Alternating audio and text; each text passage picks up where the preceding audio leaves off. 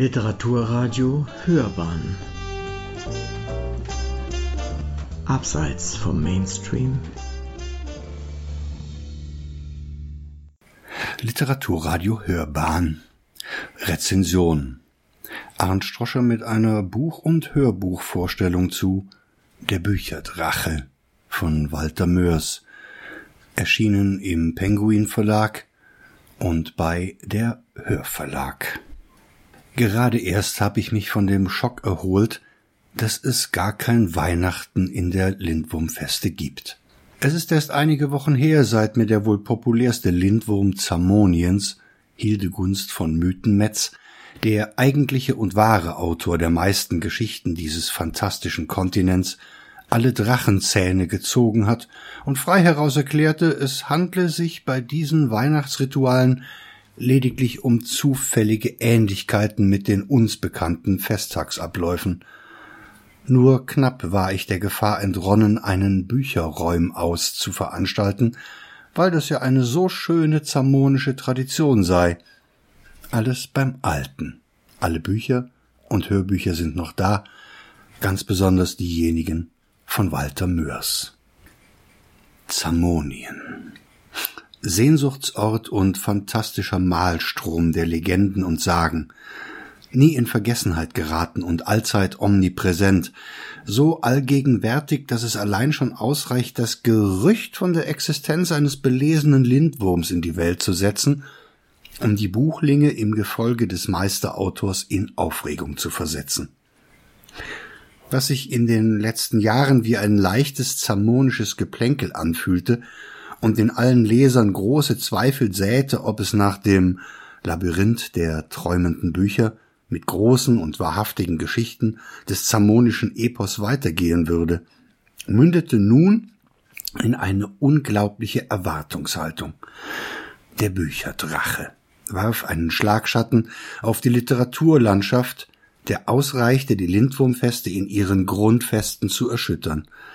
Aus der Feder von Walter Mörs, von ihm selbst illustriert und in der guten Tradition der mythenmetzschen Erzählungen sollte es weitergehen. Der Bücherdrache.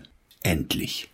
Zamonien in Reinstform, wo uns Prinzessin Insomnia und der albtraumfarbene Nachtmar nur rudimentär an den fantastischen Kontinent und seine Geschichten erinnern konnte, und Weihnachten in der Lindwurmfeste schon eher ein Fest für Buchlinge war, legt Walter Mörs nun wieder richtig los. Immer noch nicht im erhofften Volumen einer echten labyrinthischen Fortsetzung, aber mit der Geschichte über ein legendäres Geschöpf, dessen Existenz wir nicht bezweifelt haben. Allein es fehlte der Beweis. Hier halte ich ihn nun in Händen. Ein Buch, das sich in die Zamonien-Sammlung einfügt wie ein fehlendes Puzzlesteinchen. Großformatig und in jeder Hinsicht reichhaltig illustriert, nach der Druckerschwärze aus der ledernen Grotte riechend und in seiner Haptik an einen Folianten aus der Bibliothek von Buchheim nur allzu intensiv erinnernd. Das Herz eines jeden Buchlings macht einen Freudenhüpfer. Und dann die Geschichte. Diese Geschichte. Ach, einfach zum Dahinschmelzen. Es ist ja vielleicht nur ein Traum, in den wir mit Hildegund von Mythenmetz fallen. Es ist vielleicht gar nicht wahre, was er uns erzählt, aber, aber, Ungläubige mögen zweifeln. Wahre Zamonien-Anhänger wissen, dass ihnen hier der Missing Link zum Ormsumpf in die Hände gelegt wird, jenem Sumpf, der seit jeher als die Brutstätte der Inspiration zu sehen ist, ein geheimnisvoller Sumpf, der in Gedichten besungen wird und in dem das Orm entsteht. Jene Energie, die ihrem Besitzer literarisches Genie verleiht. Hier kommt das wahre Gold Zamoniens zur Welt. Ein literarischer Schatz. Und hier soll er leben der Bücherdrache. Kleine Kostprobe der Hörbuchfassung mit der Stimme von Andreas Fröhlich gefällig? Bitte gern. In bösen, dunklen, kalten Tümpeln wo alte Bücher Orm gebären, die tief in toten Sümpfen dümpeln, wo Bücherwürmer sich vermehren, wo alle Fragen Antwort finden, doch niemand seine Frage kennt. Dort soll sich jener Dämon winden, den man den Bücherdrachen nennt. Traum hin, Traum her. Ich nehme diese Erzählung für bare Münze. Hildegunst wird lesend von einem Buch eingesaugt. Das passiert schließlich jedem von uns. Tiefer und tiefer fällt er in den Abgrund in und zwischen den Seiten, bis er schließlich dem kleinen Buchling Hildegunst II begegnet. Diese Begegnung mit seinem alter Ego setzt die Geschichte in Gang, der sich weder Hildegunst noch wir uns entziehen können. Er hat viel zu erzählen, der Miniaturbuchling, wahrhaft bahnbrechendes. Er ist ihm begegnet. Und noch mehr. Er hat den Bücherdrachen nicht nur aufgespürt und ihn einäugig und eigenäugig gesehen, sondern hat sich sogar mit dem Fabelwesen unterhalten. Hier ist doch der Beweis für seine Existenz. Es gibt ihn, den Drachen im Ormsumpf, der nicht lesen kann oder muss. Es reicht ihm schon, sich im Schlamm verrottender Bücher zu wälzen, und schon greift das Orm nach ihm, inspiriert ihn und macht ihn so klug wie die große Bibliothek von Zamonien. Die Geschichte von Hildegunst II gehört zweifelsfrei zu den magischsten aus dem Zamonien-Zyklus. Er erzählt vom Ursprung seiner Suche den sechs Klassikern, die ihn verleiten, in die Tiefe hinabzusteigen, seiner ersten Begegnung mit dem Drachen und der Unterhaltung, auf die sich dieses lebendige Mysterium einlässt. Buchmagie und Literaturfaszination machen sich breit. Der Sumpf erwacht zum Leben und der Buchling Hildegunst II wird zum einzigen Wesen, das in die Geheimnisse des Bücherdrachen eingeweiht wird. Sehr spät erkennt unser Buchling, dass er auf einmal zu viel weiß. Viel zu spät geht ihm das eine Auge auf. Rette sich wer kann, heißt es nun. Eine wilde Hatz durch den Ormsumpf beginnt, an dessen Ende nicht das Ende der Geschichte wartet.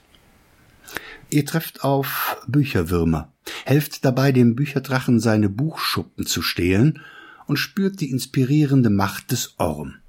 Ihr werdet zu Zeugen des einzigen Ormrakels, das die Welt je sah und verirrt euch im Geflecht aus Wahrheit, Lügen und Spekulation. Und nicht zuletzt erkennt ihr euch im Bücherdrachen wieder, der nur aus Liebe zur Literatur existiert. Wer würde sich da nicht gerne im Ormsumpf suhlen? Eine grandiose Geschichte, die in allerletzter zamonischer Tradition zu begeistern weiß. Im Hörbuch ist es erneut Andreas Fröhlich, mein stimmlicher Zamonienmeister, der alle Charaktere zum Leben erweckt.